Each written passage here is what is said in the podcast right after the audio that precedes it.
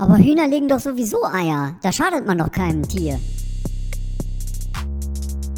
Klar, Hühner legen Eier haben sie immer schon.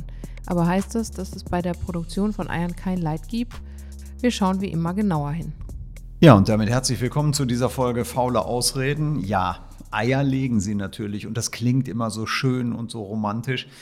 Ähm, es ist im Grunde das gleiche Thema wie bei der Milch. Darüber haben wir ja schon in einer Podcast-Folge aufgeklärt. Die hört ihr euch am besten auch nochmal an, wenn ihr sie nicht schon gehört habt. Bei den Eiern sieht es eben auch ganz anders aus, als uns die Industrie immer so sagen möchte. Ist es also wirklich so? Die Hühner legen nur mal Eier und die Landwirte sammeln sie nur ein?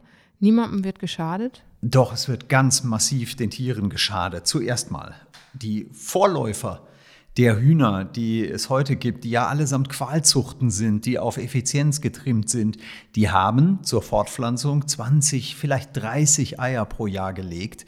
Damit ist aber natürlich kein Hühnerzüchter heutzutage zufrieden und deswegen wurden diese Rassen über Generationen hinweg äh, gezüchtet und gezüchtet und legen inzwischen um die 300 Eier pro Tag. So, das schadet ihnen körperlich ungemein. Der Körper ist die ganze Zeit unter Stress, macht also die zehnfache Anzahl von Eiern, als es eigentlich von der Natur vorgesehen ist, äh, alle 25 Stunden ungefähr.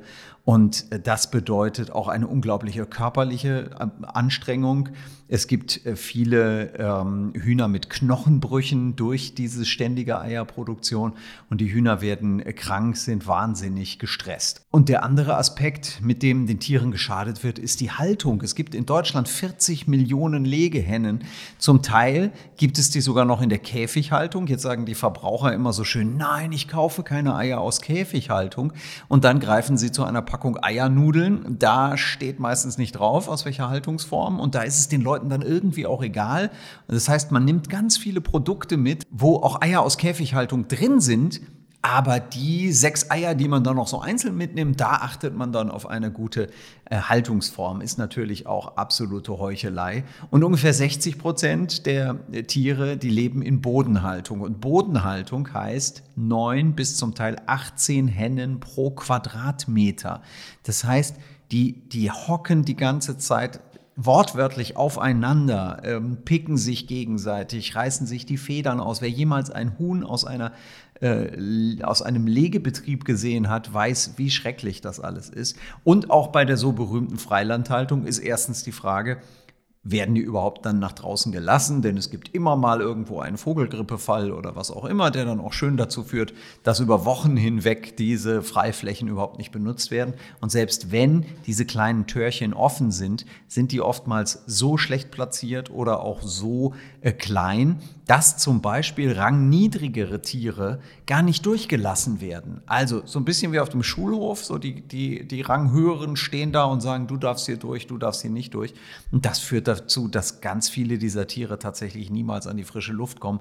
Und ähm, die Industrie tut ungern etwas dagegen, weil es natürlich viel einfacher ist, wenn die Tiere im Stall sind und man kann sie dann eben ganz in Ruhe ausbeuten.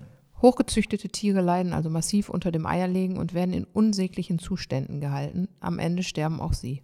Ja, und zwar viel zu früh, schon meistens nach eineinhalb Jahren. Viele sind schon vorher krank, werden dann zum Teil zu Tausenden mit Antibiotika behandelt. Und ich glaube, wir alle wissen, dass das auch wieder noch negative Folgen hat. Also, wer Eier kauft und konsumiert, unterstützt damit ebenfalls eine Industrie, die für immenses Leid verantwortlich ist.